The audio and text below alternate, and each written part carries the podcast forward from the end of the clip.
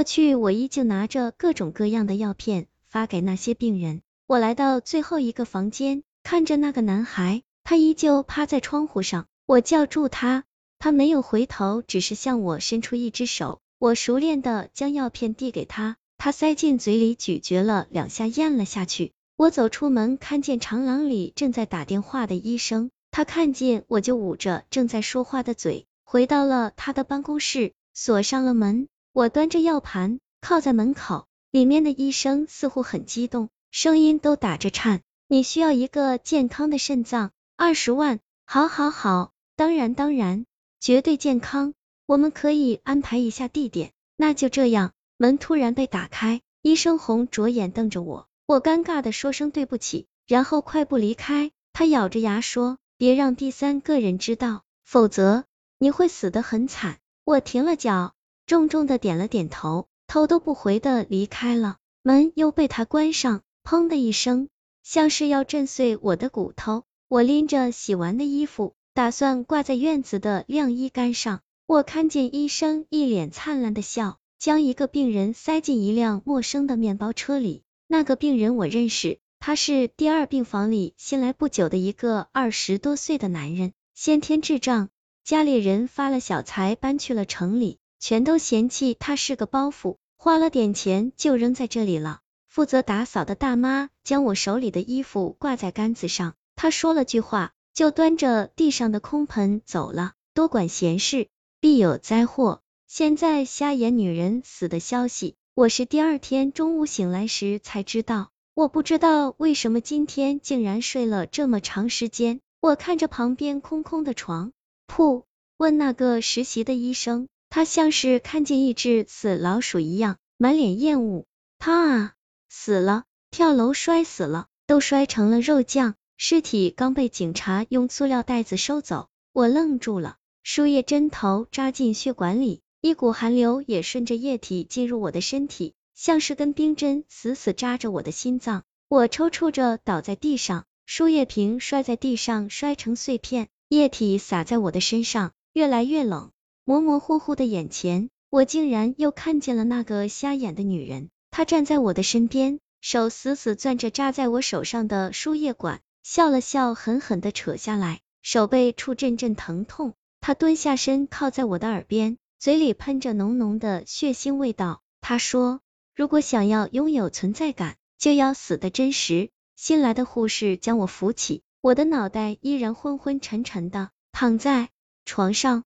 背后平坦的床面，却感觉到一个又一个的疙瘩落着我的背，生疼生疼的。我做了一个很长很长的梦，梦里又是他。过去那个男孩站在楼顶，向着他家的方向大喊的时候，我正在收一位家属的红包。他撕心裂肺的喊着，他多么希望他的家人能来看看他，哪怕一眼就好。可是却没有任何一个人出来。我不知道他们是不是冷血的。我爬上房顶的时候，他哭着问我，我是不是真的不重要？我不知道怎么回答。他大笑着，狂傲的摇了摇头。我问他，难道就那么重要吗？一个人难道就不能好好的活下去吗？他咬着嘴唇，隐隐渗出了血。他像只泄了气的皮球，倒在一边。我向他缓缓的靠近，他猛地站起来，向后退着，再走一步就是房顶的边缘。很有可能会掉下去。我让他镇定下来，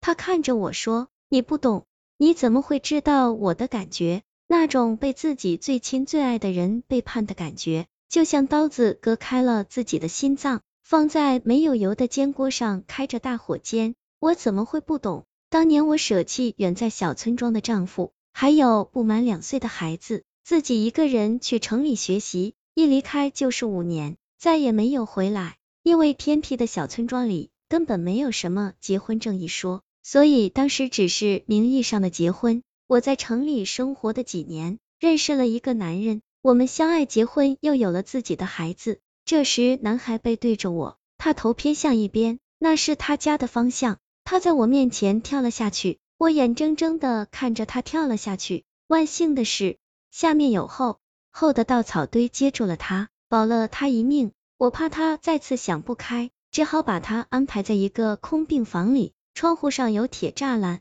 从里面打不开。他也越来越抑郁，有时候不说话也不吃饭，只是靠在窗户边上一坐就是整整一天。现在来收拾他后事的是一个奇怪的男人，他冷着脸，像是遇见了瘟神一般，低声暗骂一句：“死了都不让我安稳。”我竟然不自觉的冲过来，甩了他一嘴巴，红着眼说：“他死了，是为了找到你；他死了，是为了证明他的存在感。”他想让你找到他啊！他捂着脸往地上啐了一口，死老太婆，你知道什么啊？然后摔门离去。我看着那个床位，竟然为他的死感到不值。那天，他对我说：“我知道你以前是个护士。”我不说话，继续听他说。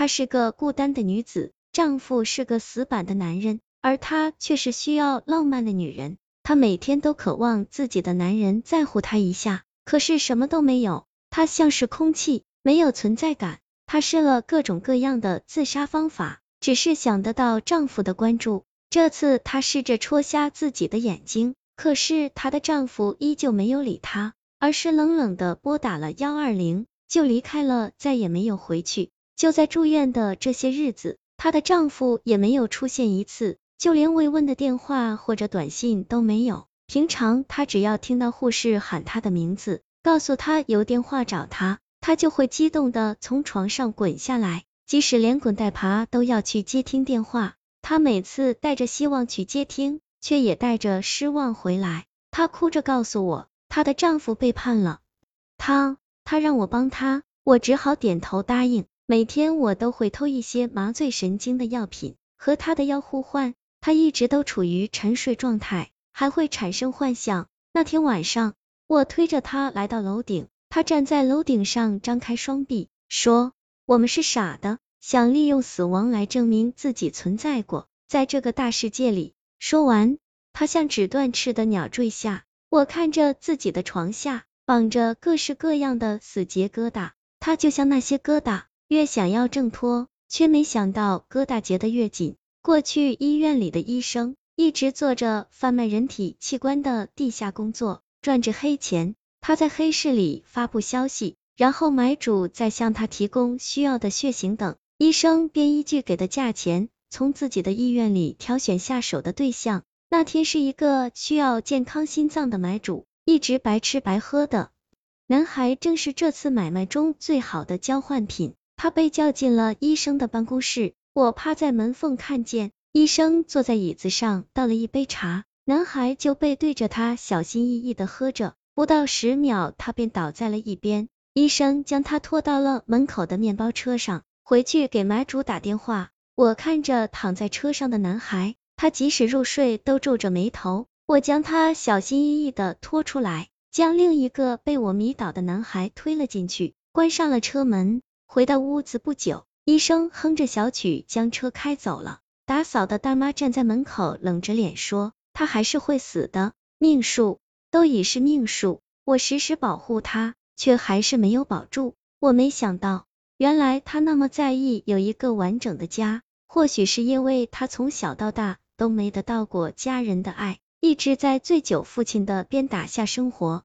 他吊在风扇上，我看着悬在空中的他。”他第一次脸上带着笑，或许他在死之前看见了自己最想得到的。我忍着心痛将风扇打开，尸体随着扇叶转了起来。我看着被磕碰的血肉模糊的尸体，狠狠关上了门。我藏在杂物室里，看着喝醉酒巡夜的医生，他一个房间一个房间的巡视着，看他走到最后一个房间，然后尖叫着坐到地上。其他病房的门。都没像往常一样上了锁，那些病人像是死尸一样围在他的身边。他疯了，被吓疯了。若不是他做了那么多的亏心事，也不会心理承受能力这么差。警察搜查了医生的办公室，保险柜里有一大沓子钱，抽屉里还装着黑市交易的合同。男孩的床下被打着一个又一个的死结，解下来才知道整整一百七十五个。